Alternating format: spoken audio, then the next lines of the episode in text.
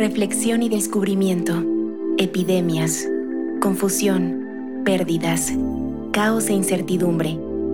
Los grandes problemas humanos y sociales a los que nos enfrentamos crecen. Cada vez más personas están dispuestas a escuchar y han sido lo suficientemente valientes para confrontar lo adverso, porque saben que todo cambio en el exterior viene de nuestro interior. Exploremos en la profundidad de nuestro inconsciente para así llegar a ser más conscientes de lo que nos rodea. ¿Te atreves? Consciente Inconsciente, por Azul Rivera.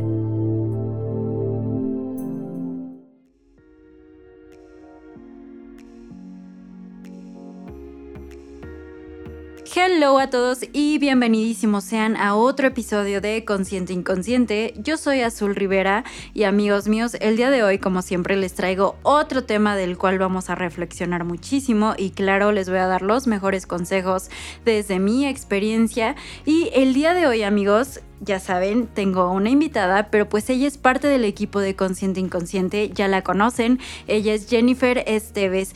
Hola Jen, muchas gracias por estar el día de hoy. Gracias por invitarme el día de hoy, por poder acompañarlos. Para mí siempre es un gusto andar por acá, escuchándolos a todos y pues también poderles dar un poco de, luz, de información acerca de estos temas que, que tenemos en nuestra vida diaria. Muchas gracias, Jen. Este, les he comentado anteriormente ya en redes sociales más o menos que vamos a hablar el día de hoy. Y pues para los que no sepan, el día de hoy, amigos, vamos a hablar sobre relaciones tóxicas, pero en pareja. Así que, Jen, ¿nos, nos darías alguna definición desde tu perspectiva profesional? Claro que sí. Bueno, para empezar, eh, relaciones tóxicas es un tema pues que, que se puede dar más allá de la pareja, ¿no? Se puede dar en la familia, con los amigos, con los compañeros de trabajo, de escuela. Pero el día de hoy pues nos queremos enfocar en la pareja porque consideramos que es un tema que está bastante presente en todos, ¿no? Todos hemos escuchado esto de, de la pareja tóxica y que ya eres el novio o la novia tóxica, pero pues realmente eh, pues lo que queremos el día de hoy es como darles una idea más concreta de qué es este término, ¿no? ¿Cómo lo utilizamos nosotros los profesionales de la salud también? Y bueno, una relación tóxica se definiría como aquella relación en la cual no hay un acuerdo o un equilibrio entre ambas partes, sino que una de las partes eh, está obteniendo un mayor beneficio o está ejerciendo un mayor poder sobre la otra persona. Eh, con esto me refiero a que Puede haber bastantes tipos de relaciones tóxicas, pero en general es un desequilibrio en la pareja. No hay un acuerdo, no hay una eh, correspondencia total ¿no? de ambas partes. Algo por ahí nos, nos puede estar fallando. Bueno, ahorita más adelante vamos a platicar qué es lo que puede estar pasando por ahí. Muchas gracias Jen y amigos, esa es la definición profesional por parte de Jen, ya saben que ella es psicóloga. Entonces yo por Instagram a algunos de ustedes les hice algunas preguntas para que más o menos se den una idea de lo que vamos a tocar el día de hoy y pues ya saben, les pregunté si alguna vez ustedes han vivido algún tipo de relación tóxica en pareja. Eh, la mayoría de ustedes amigos me dijo que sí. Me da gusto saber que también ustedes, la mayoría ya salió de eso, pero también hay algunas personitas que se encuentran en estos momentos en ese pues en esa época de su vida y no dudo que ah, existan más personas que lo estén viviendo y que a lo mejor no se percaten de pues de lo que es una relación de ese tipo, pero a lo mejor no se dan cuenta porque no saben identificarlo. Así que eh, en estos momentos les vamos a platicar más o menos cuáles son los tipos de relaciones tóxicas en pareja que existen, Jen. Eh, según sé, hay muchos, muchas variantes, ¿verdad? Claro que sí, y para poder platicar acerca de los tipos que hay de, relaciones tóxicas, pues vamos a, mencionar algunas características que se tienen este, al respecto. Y bueno, eh, dentro de las características para identificar una relación tóxica es eh, notar si tú no te estás sintiendo tan cómodo dentro de esa relación, tan cómodo o tan cómoda. Si algo te está molestando, te está generando angustia, miedo, enojo, pues por ahí algo puede estar fallando en esa relación, ¿no? Eh, también para que tú puedas darte cuenta de esta relación tóxica, eh, pues se llegan a, dar muchas ocasiones pequeños em, pequeños rasgos de violencia, ¿no? Por parte de una persona a otra. A veces son muy sutiles, a veces llegan a hacer pequeños comentarios como ¿por qué te vestiste así? o ¿a dónde vas? O porque esta persona te está, hablando, te está hablando, te está mandando un mensaje. Entonces a veces son pequeños comentarios que, que nosotros dejamos pasar, pero que a la larga se van convirtiendo en una gran bola de nieve de, de violencia, de poder y que nos van generando malestar. Entonces, si tú sientes malestar o sientes alguna emoción negativa dentro de tu relación de pareja o cuando estás con tu pareja, es momento de identificar, de hacerte la pregunta de qué tan sano es ese vínculo, ¿no? Y qué tan positivo es. Entonces, eh, pues Azul, ¿nos quieres comentar algo más acerca de, sí, este mira, Si algo me di cuenta igual con lo que ustedes me compartieron en redes sociales, eh, obviamente creo que la mayoría de nosotros hemos vivido este tipo de características que menciona Jen. Eh, al menos desde mi punto de vista, sí, llega el momento en el que en pareja, cuando ya estás viviendo este tipo de toxicidad, empiezas a tener cierto tipo de menosprecio e inclusive denigración por, por parte de tu pareja, ¿sabes? Que empiezan a, no sé, a decirte tipos de comentarios como de que no eres suficiente. O sea, hay tantas cosas que bajita la mano tu pareja inclusive no te llega a entender que a ti te lastima, pero creo que parte de esos problemas tienen que ver con la falta de comunicación. Muchas veces no sabemos expresarnos eh, y, y yo sé que a veces es obvio para muchos de nosotros, pero recordemos que cada uno de nosotros vivimos realidades distintas, ¿no? Entonces para lo que a mí me lastima puede que a ti no y muy pocas personas tenemos el don de la empatía. Entonces ya no sé qué tengas que comentar al respecto del cómo comunicarnos correctamente cuando estamos sufriendo este tipo de ataques que a lo mejor nuestra pareja no está siendo consciente, aunque puede ser evidente para nosotros, pero cómo podemos acercarnos en ese tipo de temas. Ok, Azul, muchísimas gracias. Me parece justamente algo muy importante que mencionar. Eh, tú comentas, ¿cómo le podemos hacer con nuestra pareja cuando ella nos hace un comentario que de alguna forma nos lastimó, nos causó eh, daño? Y entonces mi pareja no se está dando cuenta, ¿no? Pero yo tengo muy presente ese daño, ¿no? ¿Qué puedo hacer? Bueno, eh, tratar de buscar un espacio adecuado en el cual tú y tu pareja se sientan cómodos, un día o un horario en el que estén tranquilos, en el que no tengan tantas, eh, tantos pendientes o tantas preocupaciones y que puedan tomarse unos minutos para sentarse a platicar y pues de la forma más sincera, pero también cuidando mucho, ¿no? Cómo lo vas a comunicar, tratando de, de tampoco tú eh, llegar a la ofensa, ¿no? Hacia tu pareja, explicarle que cierto comentario, cierta actitud a ti te hizo sentir eh, pues mal o de tal forma. Y bueno, pedirle a él que las próximas ocasiones pues cuide este tipo de comentarios, porque a ti te suelen lastimar o cómo es que te suelen lastimar para que él pueda generar empatía contigo, ¿no? Que también tu pareja te diga, sabes que sí, creo que no fue un comentario muy adecuado. Eh, si a mí me lo hicieras, creo que también yo me sentiría mal, ¿no? Eso es empatía finalmente. Ponerse en el lugar de la otra persona. ¿Cómo me sentiría yo si la situación hubiera sido al revés, ¿no? Y de esta forma, pues al comunicarle tranquilamente a tu pareja que algo te está molestando eh, y llegar a un acuerdo donde ambos puedan dar de su parte y puedan recibir un beneficio, pues ya estamos hablando de una relación que está saliendo justamente de esa toxicidad, ¿no? Que está evolucionando hacia algo más positivo y constructivo. Sin embargo, pues como sabemos, no, no nos tomamos mucho el tiempo a veces para platicar con nuestra pareja, para tomar estos temas, ¿no? Estos puntos. Y, por nuestros mismos miedos, inseguridades o a veces por la falta de tiempo, ¿no? Claro, no, le damos prioridad. No le damos la importancia y es que empezamos a caer en un círculo de relaciones de relación tóxica, ¿no? Con conductas tóxicas. Sí, claro que sí, Jenny. Es bien importante, amigos, porque muchas veces quisiéramos que pues nuestra pareja nos leyera la mente, ¿no? Si fuera así de sencillo, creo que todo sería más fácil. Pero entendamos, y les repito, nuestras inseguridades son individuales. Recuerden que cada uno tenemos un mundo diferente en nuestra cabeza. Y yo creo que sí podemos tender a tener este, ¿cómo se llama? Mm, conductas tóxicas en pareja, pero creo que hay unas que son normales, pero puedes trabajarlas, empezar a trabajarlas por cuestiones de, pues, de manera de vivir. O sea, todo esto viene a lo mejor de cómo creciste, de cómo te trataron. Entonces es bien importante que lo empieces a trabajar y que lo detectes. Entonces, si tú te estás dando cuenta que a lo mejor tú eres quien denigra a tu pareja o que tu pareja te empieza a hacer comentarios, pues, ofensivos, comenzar a detectar que eso es una conducta que está mal, que es pues sí, es poco empática, entonces ahí es cuando entra el momento en el que tú dices, sabes que esto no está bien, porque a lo mejor estos comentarios inclusive te los llegaron a hacer cuando tú eras más pequeña o en tu crecimiento y, lo estás repitiendo sin darte cuenta, entonces es, es bastante importante trabajarlo, ¿no, Jen? Claro, como lo comentas Azul, es un aspecto muy importante. Realmente todos podemos llegar a ser tóxicos y en momentos llegamos a hacerlo, ¿no? Inclusive de forma inconsciente no nos damos cuenta y estamos agrediendo, ofendiendo, haciendo sentir mal a otra persona o transgrediendo sus derechos en muchas ocasiones.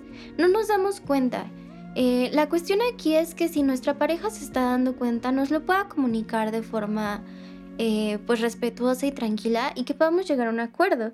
Y si tú mismo te das cuenta que estás cayendo en conductas tóxicas, como dice Azul, ahí es el momento de intervenir. Dar un alto, darte un tiempo para poder conocerte mejor, conocer de dónde viene esa, esas ganas de querer eh, lastimar a otra persona, de tener el control sobre otra persona, de tener el poder sobre otra persona. ¿De dónde viene eso?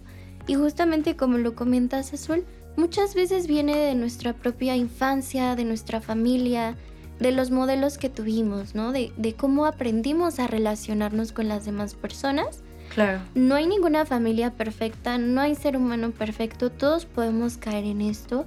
Lo importante es detectarlo a tiempo antes de que llegue a más y eh, poder hacer algo con eso, ¿no? Algo positivo, darte cuenta y poder cambiarlo. Entonces, ahí, es, ahí está el secreto para poder evitar estas relaciones tóxicas o mejorarlas. Claro que sí, Jen. Y como les mencionábamos, existen varios tipos de estas relaciones tóxicas en pareja. Y anteriormente yo lo estaba comentando con Jen. Y otro tipo de relación tóxica que usualmente nosotros tenemos es la intimidación y control mediante el mal carácter. ¿Nos podrías dar tu definición sobre ese tema, Jen? Por supuesto. Cuando una parte de la pareja o ambas partes eh, logran utilizar como este mecanismo de intimidación, ¿qué es lo que suelen hacer? Eh, suelen hacer pequeñas bromas o burlas de la pareja sobre su aspecto físico, su personalidad, sus deseos o sus sueños, sus miedos. Hacen bromas, eh, juguetean con ello, ¿no? Frente a otras personas como de forma inocente. Sin embargo, estas bromas pues sí suelen herir a las personas, ¿no? Em, cuando se suele confrontar a las personas que aplican la intimidación, ellas suelen eh, decir que estamos exagerando, que no es para tanto y que era solo una broma. En este caso lo que está haciendo esta persona es eh, menospreciar tus sentimientos, tus emociones, tu forma en cómo estás percibiendo esa situación, ¿no? Recordemos que una parte muy importante para lograr este respeto y esta equidad en la pareja es que ambos se puedan escuchar y expresarse tal cual, ¿no? Y, que haya esta aceptación hacia la otra persona y no una actitud de querer juzgarla o querer cambiarla. Claro, y es bien importante amigos esto que menciona porque creo que muchos de nosotros comenzamos a normalizar ese tipo de actos que llega a tener nuestra pareja con nosotros. Yo sé que muchas de las personas que el día de hoy nos están escuchando alguna vez han vivido una relación donde su pareja así como que bajita la mano hace un comentario o una broma sobre algo que sabe que nos gusta o sobre algo de nuestro físico y luego de eso trata de, no sé, salvarlo con que, ay, es una broma, no lo dije en serio y luego de eso a lo mejor tú te molestas y en vez de que él diga así que, oye, no, él o ella diga, oye, no, perdón por el comentario que hice, automáticamente esa persona eh, se va a molestar, ¿no? En vez de confrontarlo. Entonces va a tomar una actitud muy defensiva. Claro, y, y, es ahí cuando viene lo injusto, porque lo que hace es como cambiarte la historia. O sea, él al inicio te lastimó, tú lo confrontaste a lo mejor diciéndole pues la verdad de cómo te lastimó y que él está siendo injusto contigo y después eh, él o ella intentan defenderse con que pues no fue para tanto y que pues ya se va a enojar, entonces ya no va a hablar contigo, ¿no? O sea, eso puede pasar inclusive. Y, justamente nos conduce a la parte del mal carácter cuando la pareja eh, suele eh, molestarse bastante por algún pequeño error que tú hayas tenido, alguna falta, eh, que no, que esta molestia no esté de acorde al error que hayas cometido, sino que lo haga más grande, ¿no? Y aquí entran actitudes como te ignoro, te dejo de hablar, este, casi casi me tienes que rogar para que yo te disculpe, ¿no? Por este error que cometiste. Y de nuevo, menosprecio tus cualidades, lo bueno que has hecho, lo que has logrado. Eh, entonces ya estamos hablando de una persona con un carácter complicado, pero que también de nueva cuenta está utilizando la intimidación, utilizando ese error que tú cometiste o esa equivocación para encasillarte y englobarte en que tú eres eso, ¿no? Y no eres una persona como cualquier otra que tiene aspectos positivos, negativos, comete errores, pero también ha hecho muy buenas cosas, ¿no? Entonces ahí también estamos hablando de una relación tóxica. E inclusive aquí podríamos añadir también otro tipo de relación tóxica que es la inducción de culpa, porque yo creo que una cosa siempre te va a llevar a otra, ¿no? Y en este tipo de personas que ya saben se enojan y este y te quieren cambiar la historia, lo que también suelen hacer es como echarte la culpa a ti, ¿no? De que de tal manera, o sea, no sabes cómo, pero al final tú terminaste siendo la o el culpable el culpable de que te haya sido infiel, de que te haya engañado, de que no te haya tomado en cuenta, cuando realmente él, esa persona tiene mucha parte de responsabilidad, fueron decisiones, ¿no? Entonces, una persona en la pareja no puede ser absolutamente culpable de todo. Es una relación de dos personas, ¿no? Claro que sí, y es que creo que el fin de la culpa es controlar la conducta, ¿no? O sea, tener el control de la conducta de la otra persona. A través de la culpa. Hacerlo sentir mal, eh, hacerlo menos, inclusive muchas veces, así como de que no me importan tus sentimientos. Y aquí viene, o sea, te digo, creo que todos los tipos de relaciones tóxicas se engloban entre sí, porque esto siento que también tiene mucho el perfil con las personas que son como eh, excesivamente independientes, ¿no? O sea, con ese tipo de personas que es como de que nada más pienso en mí, eh, no le doy prioridad a tus sentimientos, soy poco empático. ¿Y cómo describirías el perfil de este tipo de personas, Jen? Estas personas que realmente, o sea, ¿cómo es que logran de verdad ser tan poco empáticos con alguien que supuestamente quieren? Ok. Bueno, eh, este tipo de, de relación tóxica que se le suele llamar como excesiva independencia, Primero hay que comprender por qué se le llama así, ¿de acuerdo? No es que estemos diciendo que la independencia sea negativa, al contrario, es algo que a lo que muchas personas aspiramos, ¿no? Una independencia emocional, económica, de pensamiento y demás, ¿no? Pero la cuestión es cuando las personas que tienen una gran inseguridad o desconfianza o que quieren evitar relacionarse íntimamente con otras personas, eh, suelen utilizar a veces esta etiqueta de es que soy muy independiente, ¿no? Eh, yo trabajo, hago mi gym, hago esto, aquello y no me da tiempo de compartir con una persona, ni tiempo ni ganas, ¿no?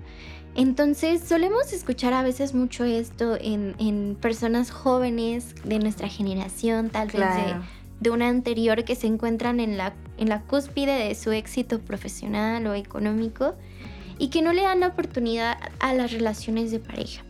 O cuando se la dan, suelen ser personas muy exigentes, ¿no? Como que eh, piden que la pareja esté ahí cuando ellos, ellos lo necesitan, en las condiciones que la necesitan, ¿no? Y, y si no está ahí o la pareja no cumple esas funciones o la pareja pide también eh, tiempo para ella, apoyo para ella, empiezan a caer como en esta eh, situación, ¿no? De me estás exigiendo demasiado, me estás quitando mi libertad, entonces... me eh, suena, me suena.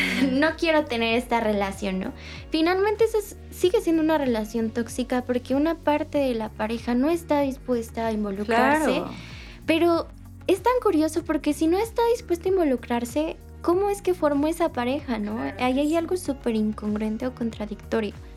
Eh, creo que esa persona realmente sí quiere una pareja, pero le está dando miedo eh, claro, porque tiene... ¿no? A, pues, conocer a la otra persona y vincularse eso implica ceder, ¿no? O sea, ceder a lo desconocido prácticamente, porque obviamente volvemos al que no sabemos cómo ha sido su vida, cómo ha sido su crecimiento.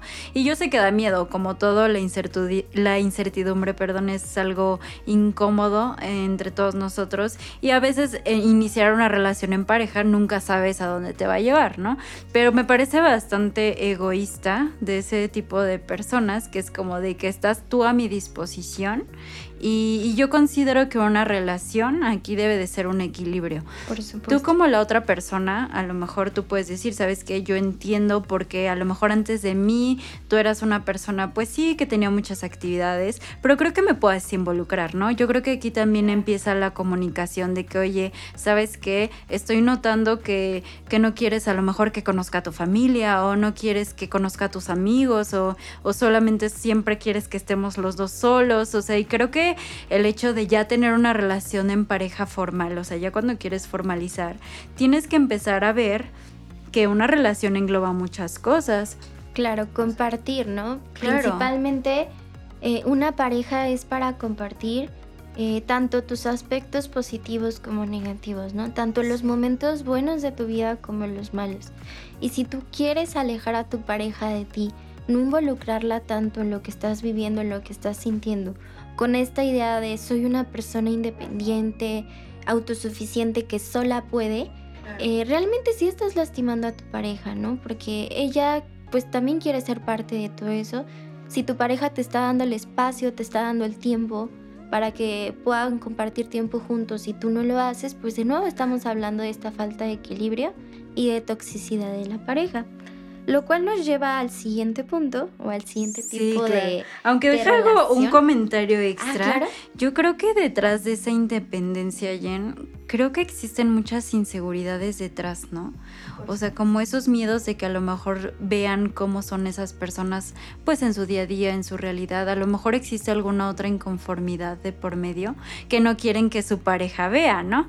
O sea, hay esas cuestiones, pero les repetimos, amigos, recuerden, la comunicación es clave en este tipo de, de situaciones, ¿vale?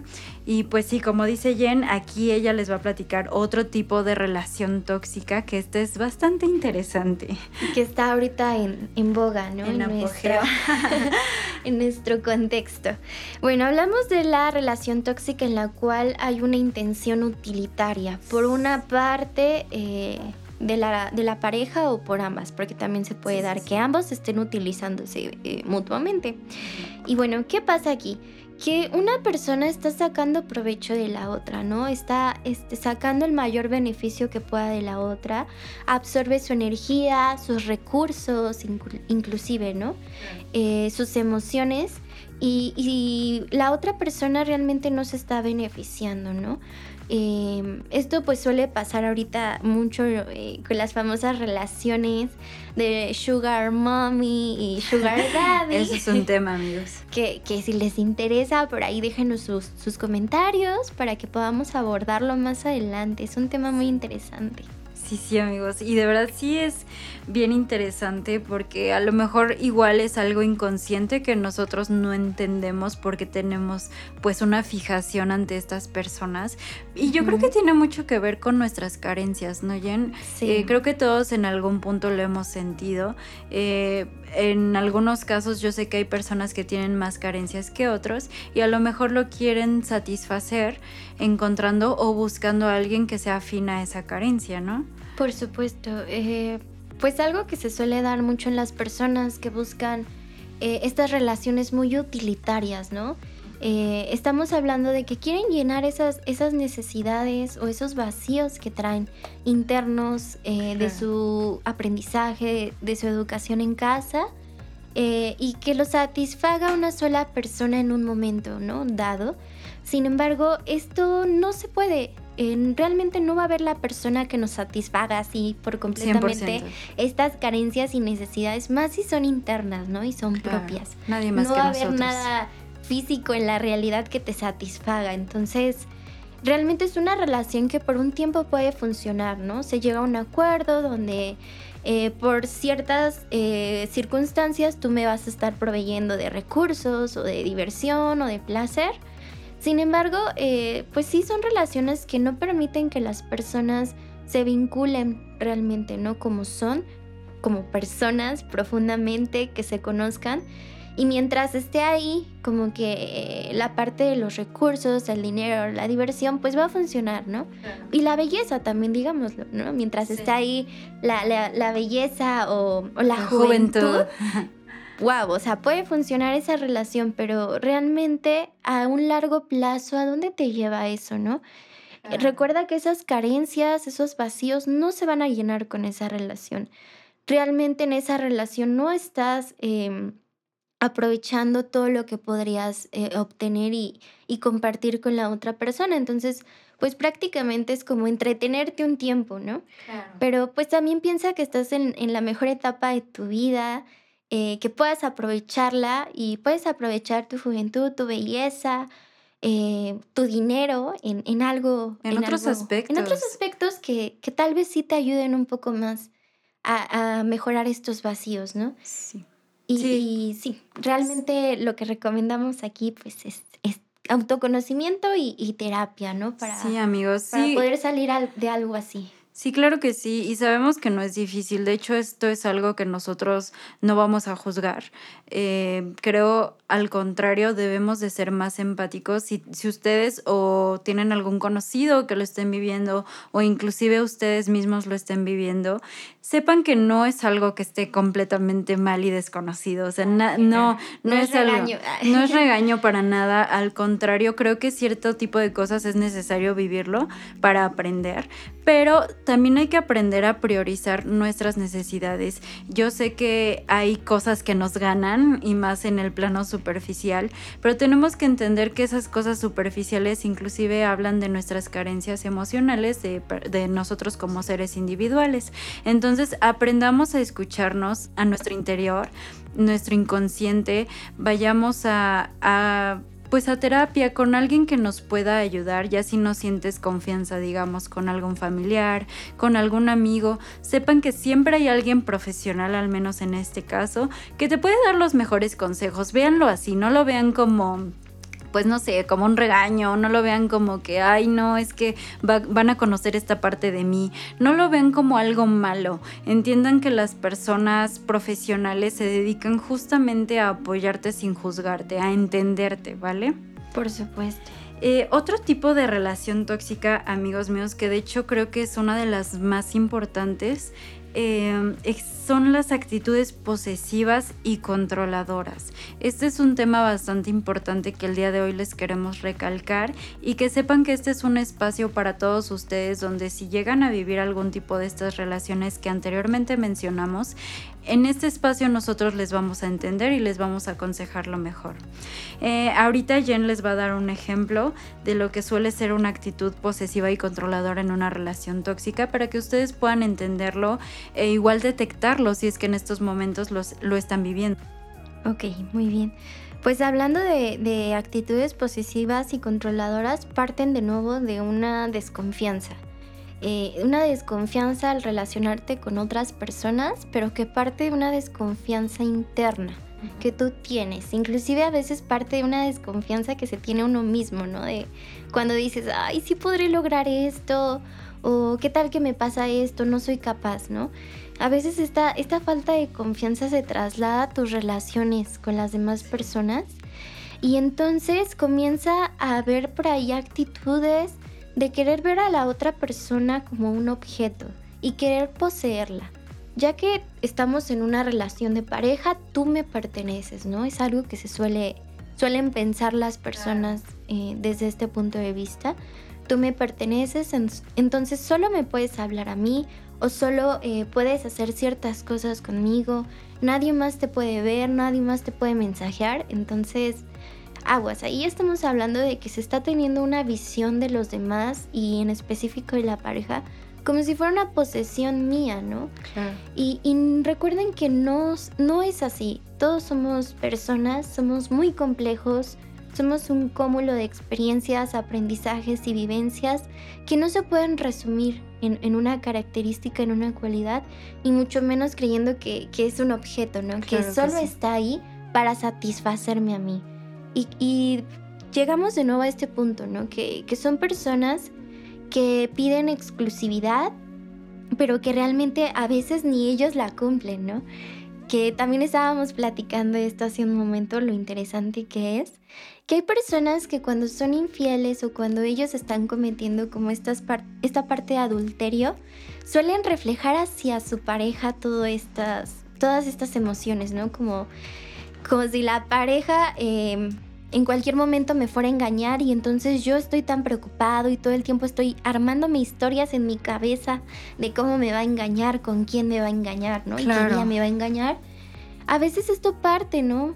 Insisto, de, unas carencias, de unos miedos propios, de una desconfianza propia, pero también muchas veces suele pasar cuando la pareja está eh, siendo infiel, suele reflejar esto hacia la otra persona. Entonces, eh, por donde lo veamos no es sano para ninguna de las dos personas, entonces pues hay que aprender a identificarlo, ¿no? Y, evitar querer controlar la vida de tu pareja.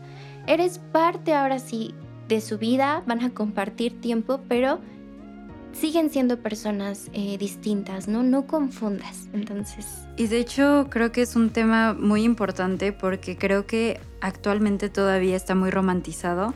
Considero que, bueno, yo por lo que veo, digamos, en Facebook o Instagram, de que la, de repente veo publicaciones de que, ay, no, es que me borras a todas tus amiguitas o a todos tus amiguitos y ya por eso me amas, ¿no? Eso es amor. No, amigos, sepan que al contrario, no hay mejor definición de amor que la confianza.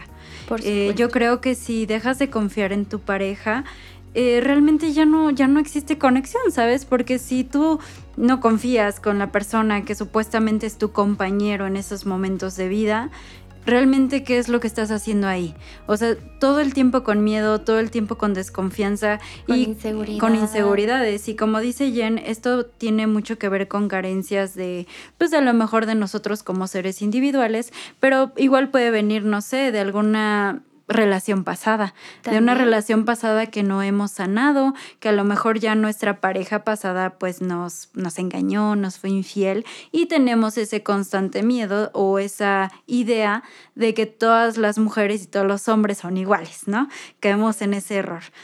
Y de hecho, eh, acá en terapia le solemos llamar como traer fantasmas, ¿no? Porque cuando tú tuviste una relación de pareja anteriormente que fue tóxica, que fue violenta, que de alguna forma te dañó, y comienzas una nueva relación de pareja sin haber trabajado previamente todo eso, sin haber sanado duelos y haber pasado procesos, y tú te comienzas a relacionar en una nueva pareja, es muy probable que tú traigas todos esos fantasmas, todos esos problemas a tu nueva relación de pareja y lo vas a hacer de forma inconsciente, no tan conscientemente. O sea, no te vas a dar tanto cuenta, pero vas a estar constantemente comparando a tu pareja actual con la pasada, ¿no? Sí, claro. Como de, ah, esta pareja es mejor, pero en esto es peor. O sea, ahí ya estamos hablando de que tú estás trayendo a esta nueva relación un fantasma que realmente no te va a permitir vincularte eh, verdaderamente con tu nueva pareja, porque ahí va a estar el fantasma la tercera persona del exnovio o la exnovia tóxica, ¿no? Entonces hay que sanar primero eso chicos, hay que reflexionarlo, hay que trabajarlo antes de aventarnos a formar una nueva relación de pareja. Sí, porque al final y al cabo es como los patrones, vuelves a repetir una y otra vez y se vuelve un círculo vicioso. Entonces no sé si les pasa, a mí me pasó, amigos. Eh. A mí también. Vuelves a caer con una persona que inclusive, amigos, se parece físicamente a la otra persona. O sea, son cositas que en el momento no cachamos, pero ya cuando menos nos damos cuenta, inclusive estamos reviviendo la misma relación. La relación de pareja anterior, ¿no? Ya, ya llevaste esa relación de pareja al punto en el que terminó la otra, ¿no? Y, te preguntas, hasta ese momento es evidente para ti, ¿no? ¿Qué pasó aquí? Y ya empiezas a hacer memoria y chin, empezó desde antes porque yo no me di cuenta de qué fue lo que falló en esa relación, no, lo, no lo cambié, no lo mejoré, entonces es muy probable que lo que no trabajemos, que lo que no identifiquemos y lo que no cambiemos se esté repitiendo a lo largo de nuestra vida hasta que tomemos una actitud diferente ante ese suceso. Claro que sí, y para muchos en el mundo exterior de nosotros es muy claro, no sé si les ha pasado que nos dicen a nosotras o a ellos, amigo, date cuenta, amiga, date cuenta, pero no es tan fácil como se oye. Todos vivimos nuestros procesos de una manera diferente, unos son más largos y extensos que otros, pero sí te pido que empieces a, reflexionar a partir de todo esto que te estemos comentando, como si como ves, eh, todas las relaciones tóxicas van de la mano. Eh, en pareja, todos los tipos son parecidos. Entonces, este, por favor, trata de reflexionar y de entender y de procesar. Sabes que a lo mejor estoy viviendo esto, pero me da miedo quedarme sola. Ya saben, el miedo a la soledad es bastante extenso en, este, en estos momentos. O a lo mejor lo contrario, no sé, hay muchas cuestiones que te pueden estar atando a esa relación, pero no no, volvemos a lo mismo. Si tú sigues aferrándote a esas situaciones, tarde o temprano esa relación se va a terminar de buena o mala manera y si no lo entiendes lo vas a volver a vivir y a vivir y a vivir hasta que tú entiendas que el error no está en la otra persona, sino que el error lo tienes tú interiormente porque no lo estás entendiendo, ¿no? Y lo traes cargando y lo llevas contigo a tus nuevas relaciones. Claro que sí. Y pues otro aspecto importante eh, que mencionar antes de pasar a una experiencia que ahorita nos va a compartir Azul acerca de relaciones tóxicas, ya que estamos calientes, sí, en caliente. calentando motores.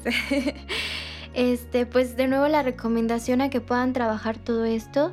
Eh, el pasado, pues sí, de cierta forma va estructurando cómo puede ser nuestro presente. No es determinante, pero sí estructura mucho de cómo puede ser nuestro presente. Entonces, todo lo que no trabajemos y que vayamos ignorando en este momento, en algún momento va a tener que surgir. Y a veces no surge de la mejor manera y podemos en ese momento dañar a muchas personas que realmente no tienen la culpa ¿no? de, de esas experiencias. Entonces, de nuevo, todos podemos llegar a ser tóxicos, todos en algún momento lo hemos sido, pero aquí la cuestión es alentarlos, motivarlos a salir de esa, de esa toxicidad, ¿no? Sí, no mantenerse en ella, no seguirla perpetuando ni repitiéndola, sino salir de ella. Sí, de verdad, empodérense amigos míos, sepan que como dijo Jen, no son las únicas personas, todos hemos estado en una relación tóxica, todos hemos sido los tóxicos y creo que es parte del aprendizaje de la vida, todos vivimos ciertas etapas y yo al menos le agradezco muchísimo a mi yo tóxica, la verdad, tú no Te enseñó mucho. Me enseñó muchísimo. Siempre vean atrás de ustedes, recuerden esa persona que ya no son, porque esas personas son sus maestros de hoy en día. Así que si alguno de sus amigos está viviendo algo que a lo mejor ustedes ya vivieron, sean más empáticos. Recuerden que alguna vez ustedes ustedes estuvieron en ese lugar y hagan lo que a ustedes les hubiese gustado escuchar, que es justamente lo que Jenny y yo estamos haciendo el día de hoy. y bueno, amigos míos, ya saben la chisma, porque yo sé que ustedes también vienen por eso el día de hoy. El chisme. Yo sé que se los prometí también y sí, la verdad, para los que me rodean, sé que es un tema porque realmente yo jamás lo traté con nadie. Este duelo y este proceso que yo viví a los 16, que yo sé que dicen ay, estabas bien chiquita, es de chocolate, no cuenta. Eh, para mí realmente sí fue un momento que marcó mi vida porque creo que fue un parteaguas, ¿sabes? Este, yo creo que parte de mi personalidad de hoy en día es gracias a esa niña de 16 años, ¿saben? Entonces, amigos, eh, les voy a contar mi experiencia todo con el fin de que ustedes entiendan que no son las únicas personas que a lo mejor han sido humilladas, que han sido denigradas, que han sido pues atacadas en cierto punto, así que se los cuento con ese fin. Obviamente, queridos, no voy a dar nombres, les pido que no lo den tampoco ustedes para los que sepan. Y después de dar mi experiencia, eh, Jen va a dar algunos comentarios de cómo fue mi proceso en esa pues es en, esa ruptura que yo viví. Y pues bueno, les cuento que cuando yo tenía justamente unos 15 añitos, pues empecé una de mis primeras relaciones formales, eh, si así se puede llamar. este, empecé a tener una relación con un chico que era de mis mejores amigos. error, ah, no es cierto, pero sí, sí fue una cuestión. Ya saben, yo creo que la mayoría de nosotros hemos confundido, pero pues nos hemos enamorado de nuestro mejor amigo o mejor amiga. Y pues yo fui fui una de esas personas, amigos. Así que comencé a tener esta relación y digamos que desde un inicio, eh, ahora ya viéndolo desde mi futuro, eh, desde un inicio yo me pude percatar que esa relación iba a ser tóxica. ¿Por qué? porque yo ni siquiera fui la primera opción para esa persona. Yo realmente hasta que fue rechazado él por su primer prospecto que él tenía, eh, ya fue como de que, ay, bueno, pues no estuve con ella, pues entonces pues bueno, ahí está esta azul, entonces me voy a quedar con ella, no hay pex, ¿no? Realmente yo como no tenía experiencia, pues ya saben, empecé a decir que pues esto era amor, que estaba todo bastante bien y bonito. Yo estaba viviendo la fantasía realmente, amigos, la fantasía del primer amor. Y creo que todos lo hemos vivido, por más que no sea perfecto, siempre el primer amor va a ser bastante... Idealizado. Exacto, idealizado y nos va a pegar mucho en, en nuestra historia de vida, porque pues es cuando primeramente estás empezando a sentir, estás empezando a vivir cosas nuevas con alguien más y pues justamente en la adolescencia pues la hormona anda todo lo que da. Al full. Al full, entonces pues sí, yo estaba experimentando completamente. después de esto yo me acuerdo que pues sí, realmente experimenté muchas cosas con este chico. Yo me sentía muy a gusto, muy cómoda, pero eh, me refiero a que estaba cómoda en el aspecto de que, mm, pues ya sabes, ya estaba yo segura con alguien, ¿no? No porque él fuese el indicado, sino porque yo ya tenía a alguien que según yo, pues iba a ser para mí. Pero yo ya viéndolo desde este punto de vista, eh, me acuerdo que yo no podía ser yo misma, o sea, como que estaba muy retraída de mi verdadera personalidad.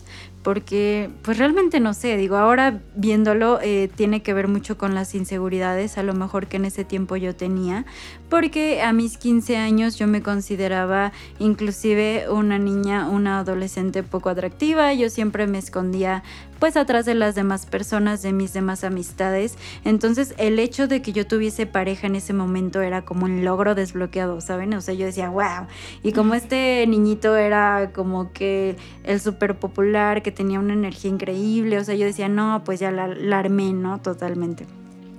Y pues bueno, yo estaba saliendo de tercera de secundaria, yo siempre he sido una niña de casa, una niña, lo que digamos entre comillas, bien.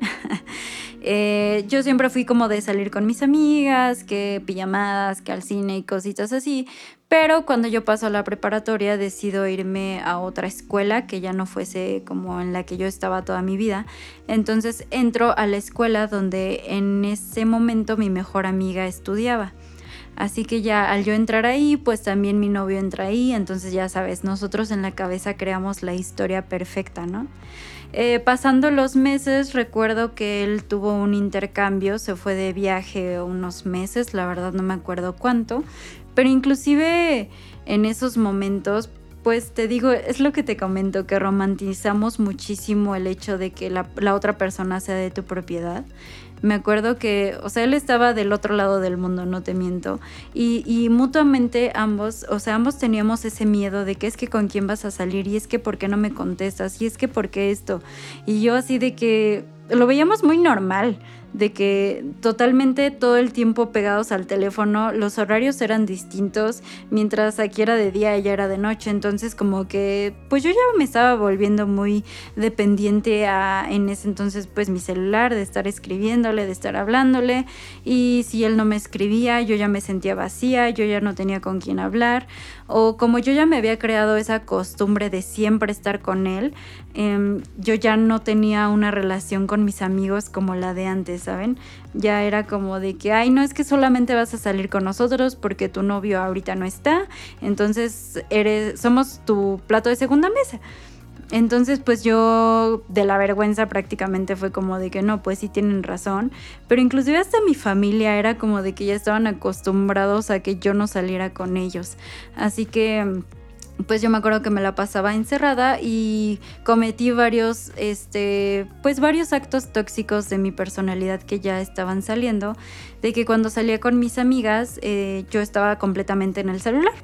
Eh, hablando con él, preocupada, pensando en que si me iba a engañar o no, porque anteriormente yo ya tenía como esas inquietudes por ciertos mensajes que yo había visto, pero pues, ay, Ay, no, de verdad, si les cuento a fondo me van a decir qué onda, hermana, que no te diste cuenta desde el día uno. Pero bueno, es parte de la experiencia. El caso es de que ya después de eso recuerdo que regresa, todo súper padre, todo súper bonito. Em, y pues ya pasaron los meses y ya una vez en la preparatoria recuerdo que él empezó con unas clases extra de la escuela y pues obviamente pues le empezó a dar como esa prioridad. Y aquí fue cuando se empezó a, desequilibrar la, la relación, porque de estar como que 24/7 al teléfono hablando todo el tiempo, ya de repente él fue como de que, bueno, pues ya yo voy a hacer mis cosas y tú a las tuyas, ¿no? ahora sí que se fue de un extremo al otro la relación. Entonces después de eso, em, pues yo no sabía qué hacer porque te digo, yo ya no tenía amigos, yo ya no tenía una relación en pareja, como que todos ya sabían que si no iba mi pareja, yo no iba, o si yo estaba era porque mi pareja no podía. O sea, yo ya me había vuelto codependiente de, de él, ¿no? Yo ya no podía reaccionar como una persona individual.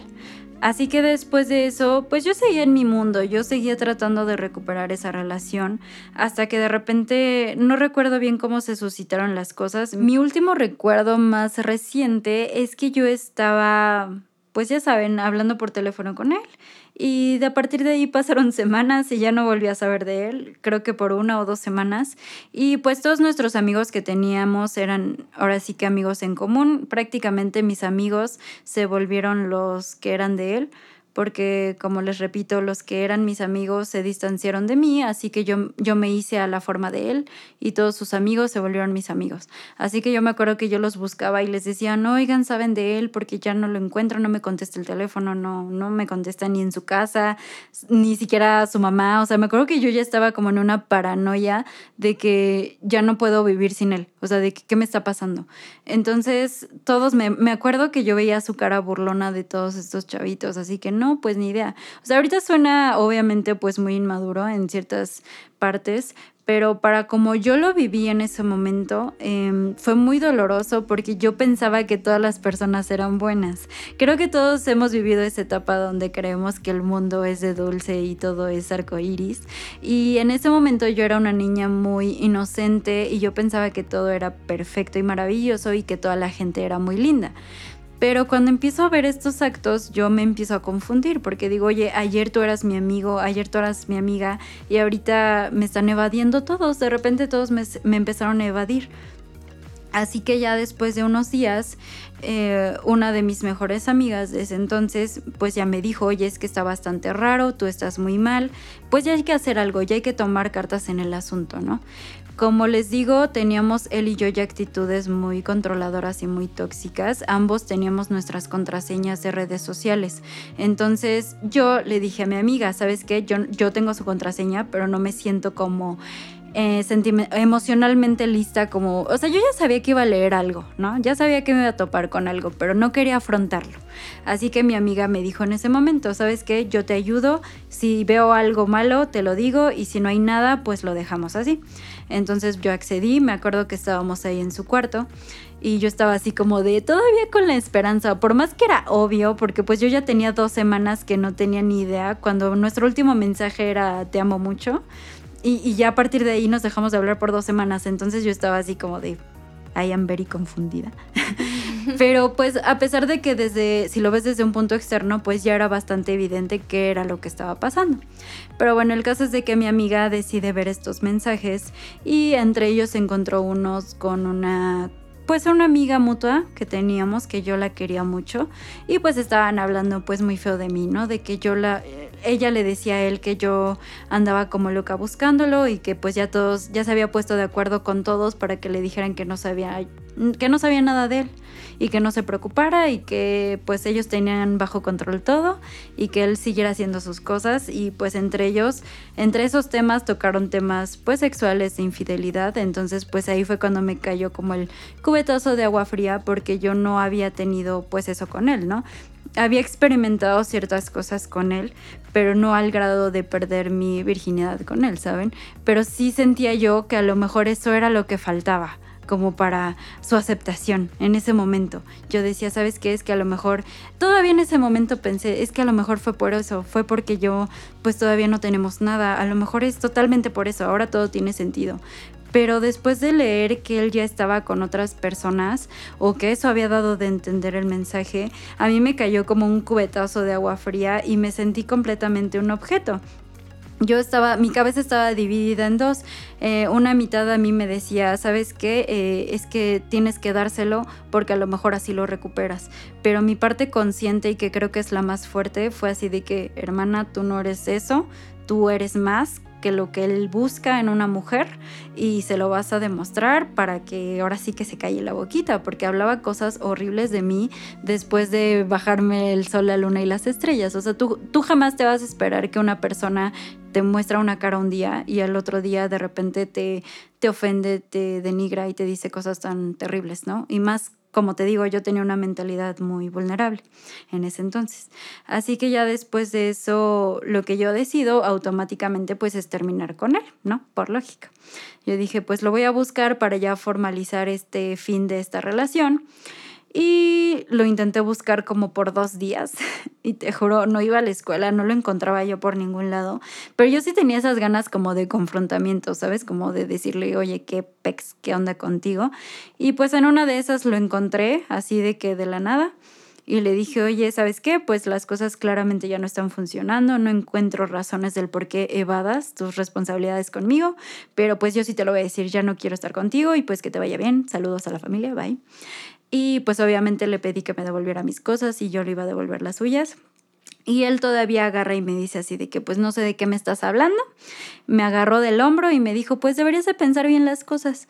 Y yo así de pensar, pensar qué cosas. Y pues ya a partir de ese momento yo me acuerdo que eh, mi proceso de duelo fue bastante tardado, amigos. Eh, no, no se sientan mal si los de ustedes también son tardados, pero cabe mencionar que yo jamás en ningún momento lo volví a buscar como para pedirle disculpas de algo o querer regresar con él. O sea, como que me dio tanto en, en mí y en mi orgullo que dije, al contrario, quiero desaparecerlo de mi vida ya. Pero pues como conforme fue pasando los días, eh, esta relación tóxica no terminó. Este chavito, este, al contrario, me siguió atacando eh, directa e indirectamente. Mm, como les comento, él ya me había sido infiel, ya estaba con otra persona, obviamente. O sea, en cuanto terminó conmigo, formalizó otra relación con la chica. Y estaba bien, realmente yo a la chica jamás la culpé. De hecho, amiga, te quiero mucho. Pero saludos, este tú sabes que te adoro. Pero eh, completamente aquí la culpa fue de, de, este niño, no sé qué le pasaba, pero empezaron a suscitarse ciertas cosas. Entre ellas, eh, no me quiso devolver mis cosas en tiempo y forma. Eh, muchas de nuestras cosas que yo le había dado las encontré en la basura de la escuela. Eh, en su casa había una casa club y pues ahí había alberca y todas esas cosas y yo tenía un traje de baño en su casa para cuando había fiestas o reuniones en la alberca y un día de esos él en plena clase se puso mi traje de baño diciendo que era mi ropa interior y que había tenido pues relaciones ya sexuales conmigo así que este se lo dijo a todo el mundo y me acuerdo que así como en las películas gringas, amigos, como se ve el bullying de que tú vas pasando por un pasillo y todos te voltean a ver y casi casi te señalan y se burlan, así lo viví. Así de verdad las personas me intentaron de, pues sí, denigrar supuestamente porque yo nada más era un objeto sexual para ese niño, cuando en realidad las cosas ni siquiera sucedieron así. Entonces claramente como una persona chantajista que en ese momento él era, eh, empezó a inventar historias, a decir que yo era una persona loca, que yo estaba mal, que yo estaba enferma, que pobrecito de él, etc, etc. Pues ya sabes, personas egoístas, que era como lo mencionábamos anteriormente, excesivamente independientes. Entonces, este, él constantemente en nuestra relación me decía que que no se hacía viéndose con alguien en pareja porque le daba miedo que su libertad se viera como afectada por razones de una relación. Pero a mí me decía que gracias a que yo llegué, él cambió esa, esa perspectiva que claramente con el tiempo del paso, las hormonas y el crecimiento, pues no, no sucedieron, ¿no? Digo, ahorita yo ya lo veo completamente distinto y al contrario lo agradezco. Como les comento, muchas personas se burlaron de mí, inventaron muchas cosas muy feas, me tuve, me, me tuve que cambiar de escuela inclusive porque metieron asuntos de mi familia. Más adelante, en otro episodio de relaciones tóxicas más genéricas como de amigos y familia, les voy a contar lo que me sucedió aquí, porque la misma amiga que les dije que me ayudó eh, también terminó traicionándome en esta triste historia.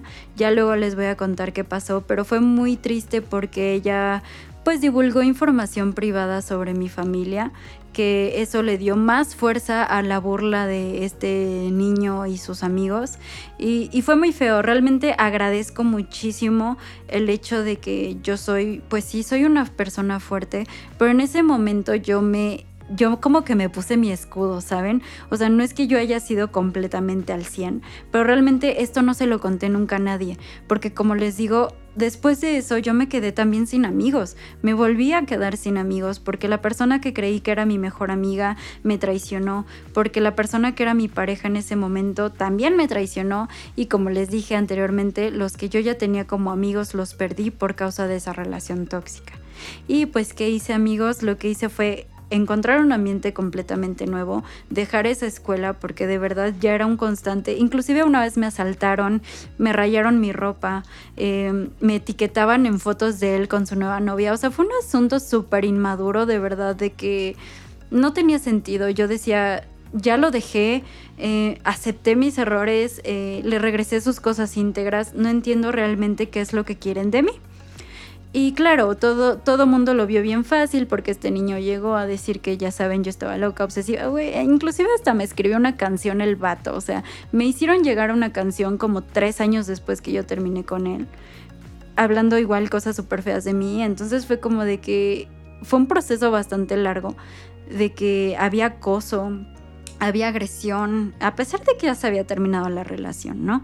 Entonces, pues ya yo me cambio de escuela, conozco nuevas personas, bloqueo completamente a toda esa gente que tengo en común con ese, con ese chico, para mí fue lo más sano para vivir en, paz mi proceso, ¿no? Porque pues ya me estaban acosando, ya había un acoso de por medio.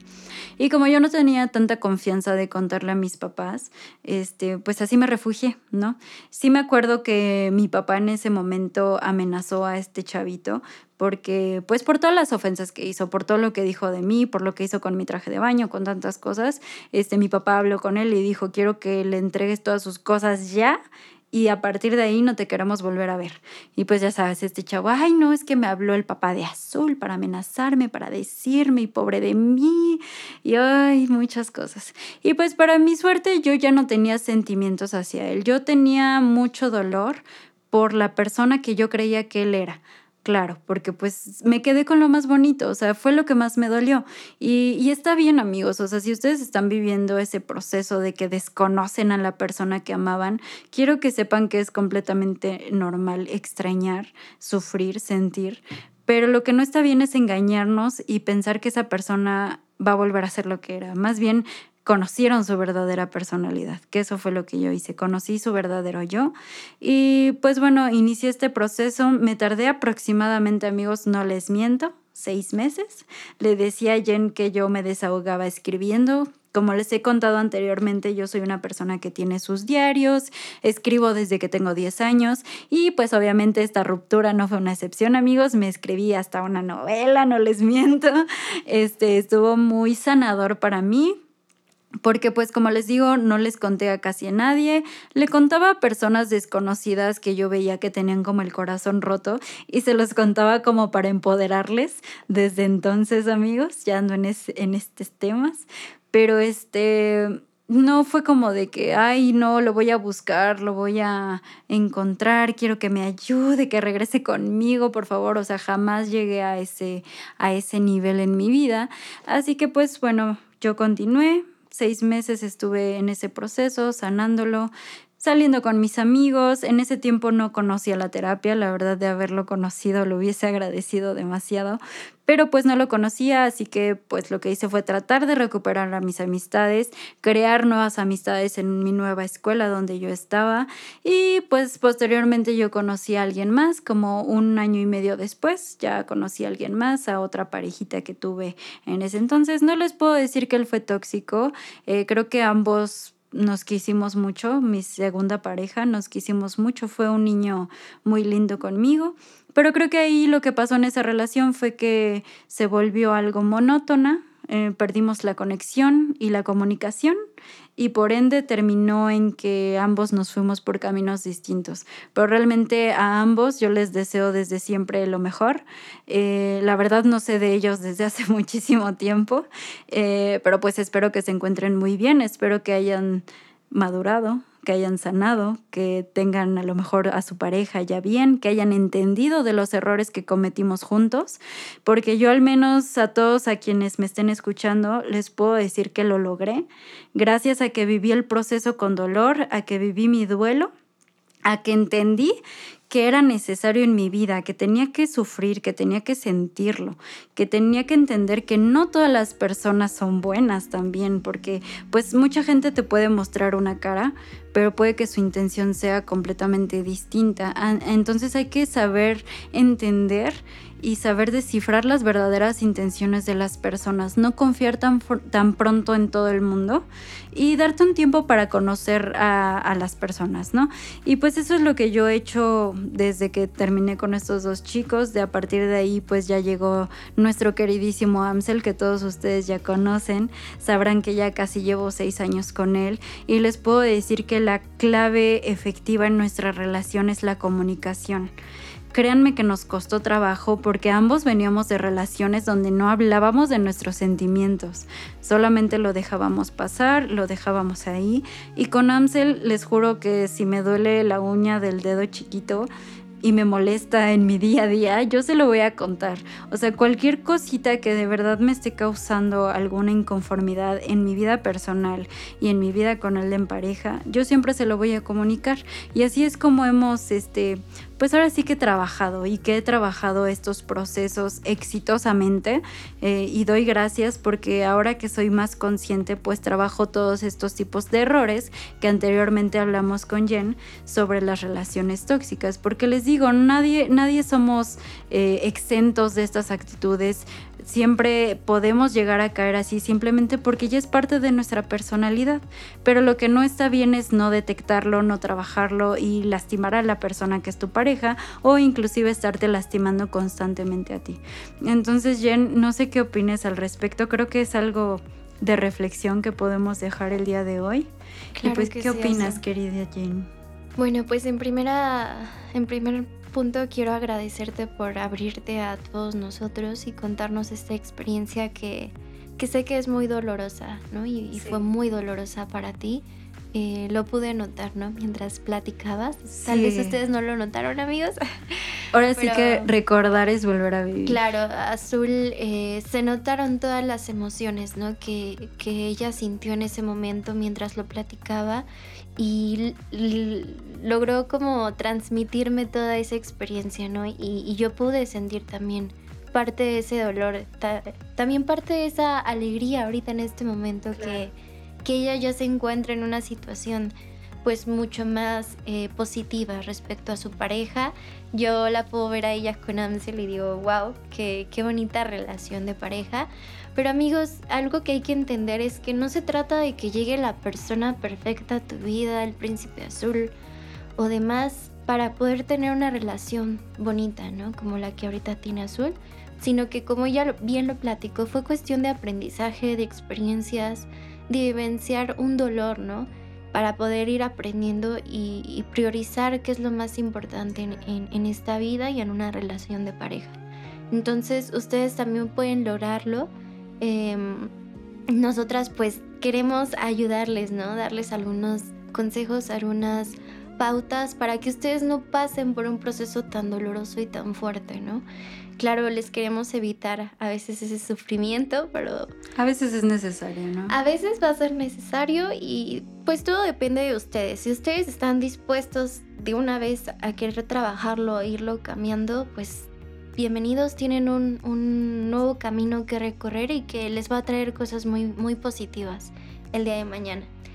Y bueno, si ustedes deciden que no, que, que todavía no es tiempo, que todavía necesitan como vivenciar más o aprender más, vamos a estar ahí con ustedes acompañándolos a través de, este podcast, ¿no? Y los vamos a estar escuchando. Para meterles más espinitas sobre estos temas. Eh, y como dice Jen, todo esto es un, un proceso, todos tenemos diferentes tiempos. Ya anteriormente les he hablado de esos procesos, son diferentes dependiendo la situación de nuestra vida, pero quiero que entiendan, a lo mejor ahorita como lo platiqué, pues sonó bien rápido y bien fácil y bien resumido, pero digo, si algún día ustedes quisieran que yo les cuente a detalle, yo estoy pues muy dispuesta, ¿no? Para ciertos temas que sé que a ustedes les va a ayudar mucho porque esa experiencia de, mi vida igual me enseñó de verdad a, a, entender mis verdaderas necesidades, de quién soy yo, de qué es lo que merezco.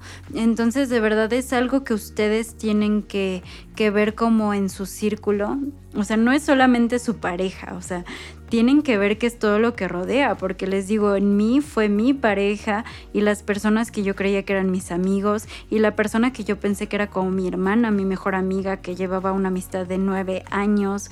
O sea, me dieron ahora sí que, me dieron con todo, pero gracias a que me dieron con todo, amigos, el día de hoy estoy con ustedes platicándoles estas experiencias. Como les digo, también esto es un privilegio que yo gozo gracias a que he tenido el apoyo emocional de ciertas amistades increíbles que a lo largo del camino me he encontrado, pero todo eso ha sido gracias de que yo me doy cuenta de que hay algo en mí que yo no estoy trabajando. Y justamente eso es lo que yo les vengo a plasmar a ustedes. El trabajo no está en nuestro exterior. El trabajo siempre va a estar en nuestro interior y en nuestras verdaderas necesidades. Así es. Y bueno, eh, respecto a la experiencia de Azul, pues pudimos notar por ahí eh, en este recuerdo, pues que justamente su pareja llegó a utilizar la inducción de la culpa, eh, la violencia a través de burlas, a través de chantaje también, ¿no? Y también por ahí podemos notar que las amistades que estaban rodeando esta situación pues no actuaron de la mejor manera, ¿no? Recuerden que las relaciones de pareja, amigos, son de dos. Entonces, tampoco es muy sano andarse metiendo en relaciones ajenas, ya sea a favor o en contra para perjudicar, pero tampoco es sano. Eh, no, y menos para dañar a otra persona. Claro, ahí también no fue muy, muy agradable ni muy positiva esta actitud que tomaron. Eh, entonces, pues evidentemente esto fue bastante fuerte, bastante dañino para una persona de 16 años que realmente está en, su desarrollo, ¿no? Y, adaptándose apenas al mundo y, y, de repente confrontarte con una realidad así de difícil, de, de hiriente, es algo tremendo. Fue una crisis muy grande para Azul, pero el día de hoy la puedo ver saliendo de esa crisis más fuerte que nunca, más empoderada, más lista para dar lo mejor. Entonces, queremos verlos a ustedes así. Entonces, que esta experiencia y esta información que les estamos compartiendo el día de hoy realmente les ayude y les impacte de alguna forma en su vida. Sí, mis, mis, queridísimos amigos. Y sepan también, o sea, como dice Jen, las relaciones son de dos. Obviamente yo ya tenía características tóxicas en ese momento. Como les comento, yo ya estaba en un punto de inseguridad tremendo que no, no, o sea, sé que yo ya tenía razones, pero no me voy a justificar por eso porque tampoco yo lo comuniqué, ¿sabes? O sea, no fue como de que yo comunicarle mis inseguridades, al contrario, yo me enojaba, yo le hacía como que le cambiaba la historia y le decía, no, es que, o sea, como que trataba de dañarlo por otro lado por el dolor que yo atraía. Y Caías justamente en actitudes tóxicas. ¿no? Exactamente. Él era tóxico y tú respondías de la misma forma y entonces es cuando creamos un círculo vicioso difícil de romper. Entonces en cuanto su pareja o ustedes comiencen con actitudes tóxicas, ahí es donde hay que intervenir y platicar. Como siempre amigos, también les digo, recuerden que estos episodios siempre son señales para ustedes. Si el día de hoy tú me estás escuchando y estás viviendo estas cuestiones, esta es la señal. Mi querida amiga, mi querido amigo, trabájalo, no te des por vencido y priorízate, ve, ve tus verdaderas necesidades, ve lo que realmente quieres para tu vida futuro. No solo te conformes con lo que está en tu hoy en día, haz planes y, y no es solo en parejas y a lo mejor ya no te sientes cómodo estando con alguien porque a lo mejor no encuentras a esa persona indicada, disfrútate como una persona individual, vive tu edad, ya sea que tengas 20, 30, 40, 50. Yo sé que cuando cuando ya igual ya estás casada o casado, es un tema más complejo, ¿no?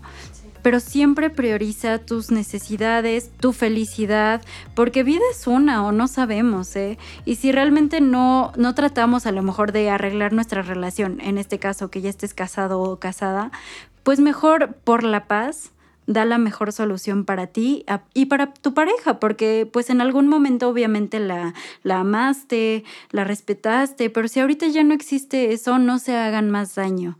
En esta nueva actualidad ya muchas cosas se valen, ya hay muchísimo apoyo, ya hay mucha empatía, ya hay muchas soluciones, existe terapia en pareja, ya hay muchas cosas que ustedes pueden trabajar para que pues puedan resolver sus problemas internos, ¿no amigos? Y pues como reflexión les queremos dejar unas preguntas. Ya para terminar el podcast, queremos dejarlos reflexionando y, que realmente se pregunten, se lleven estas preguntas a, a casa y las piensen y vean si están en una relación donde realmente se sienten a gusto, valorados, amados, o hay que hacer por ahí alguna modificación. Miren, las preguntas, mis queridísimos, son las siguientes. ¿Realmente mereces estar en esa relación tóxica? ¿Consideras que eso es todo lo que tú mereces? ¿De verdad quieres vivir así? ¿Te puedes imaginar todos los días de tu vida adentro de esa relación? ¿Crees que tu vida sería mejor sin esa relación? ¿Por qué sientes atracción a este tipo de relaciones? ¿Y cómo puedes retomar las riendas de tu vida actual? Estas preguntas quiero que te las hagas no solamente si crees que tienes una relación tóxica, quiero que te las hagas dentro de tu relación. Si tienes una relación amorosa, hazte estas preguntas. ¿Realmente es lo que quieres? Sí, sí, ya ganaste. Pero si no, piénsalo, analiza todo este episodio y acuérdate de escribirnos en nuestro queridísimo buzón de experiencias. Ahí nosotros les vamos a leer y queremos implementar algo nuevo. No sé qué tanto les llame la atención, que a lo mejor cuando salga este episodio nosotras hagamos un live en Instagram donde podamos platicar como más didáctico, como más pues sí, que ustedes nos hagan preguntas, nosotros respondemos y ya escucharon sus experiencias y así como Azul el día de hoy nos compartió su historia, ustedes también la puedan compartir y les podamos dar una retroalimentación, algunos consejillos por ahí. Sí, amigos, nos daría muchísimo gusto escucharles para que empoderemos a más personas a salir de este tipo de situaciones y que empiecen a trabajar en todo este tipo de aspectos. Así que los esperamos para ese live, si sí les interesa lo hacemos, este, inclusive si se quieren conectar en el live con nosotros y platicar, con muchísimo gusto. Y pues sepan que siempre, siempre, siempre hay una solución para todo y que si necesitan algo, si necesitan comunicar algo, no tengan miedo en, decirlo y sepan que este espacio es justamente para eso. Es un espacio de empatía, es un espacio donde no les vamos a juzgar y donde absolutamente los vamos a comprender. Así que Jen, no sé si quieras agregar algo más ya para terminar este episodio. Pues nada, me despido de todos ustedes. Es un gusto que hayan llegado hasta acá con nosotras, que nos hayan escuchado y de todo corazón esperamos que esto les pueda servir, que podamos ser cada vez más personitas saliendo de, de relaciones tóxicas y construyendo un futuro mejor, ¿no? Para todos y para nosotros mismos. Claro que sí, amigos, y sobre todo que seamos personas más conscientes. Así es. Y pues, queridísimos amigos, ya saben, nos vemos la semana que viene, el miércoles para un nuevo episodio. Recuerden nuestras redes sociales. En Instagram nos pueden encontrar como CI-podcast. Ahí siempre estamos al pendiente de todos sus comentarios y ya saben que de repente estamos ahí interactuando con ustedes. Mi perfil personal es Azul Rivera-bajo y el de Jen es Jennifer Picker en Instagram para que nos sigan, estén al tanto de nosotras, de nuestra actividad y para que sepan qué es lo que se va a publicar la semana que viene. Les agradezco como siempre que me acompañen en otro episodio, de verdad de corazón. Espero que esto les haya servido y que sobre todo mi experiencia les haya acomodado a alguno de ustedes. Estamos en contacto por redes sociales y pues les deseo como siempre lo mejor de corazón. Les mandamos mucha luz, mucho amor, mucho cariño y nos vemos la siguiente semana. Adiós a todos, cuídense. Adiós, nos vemos.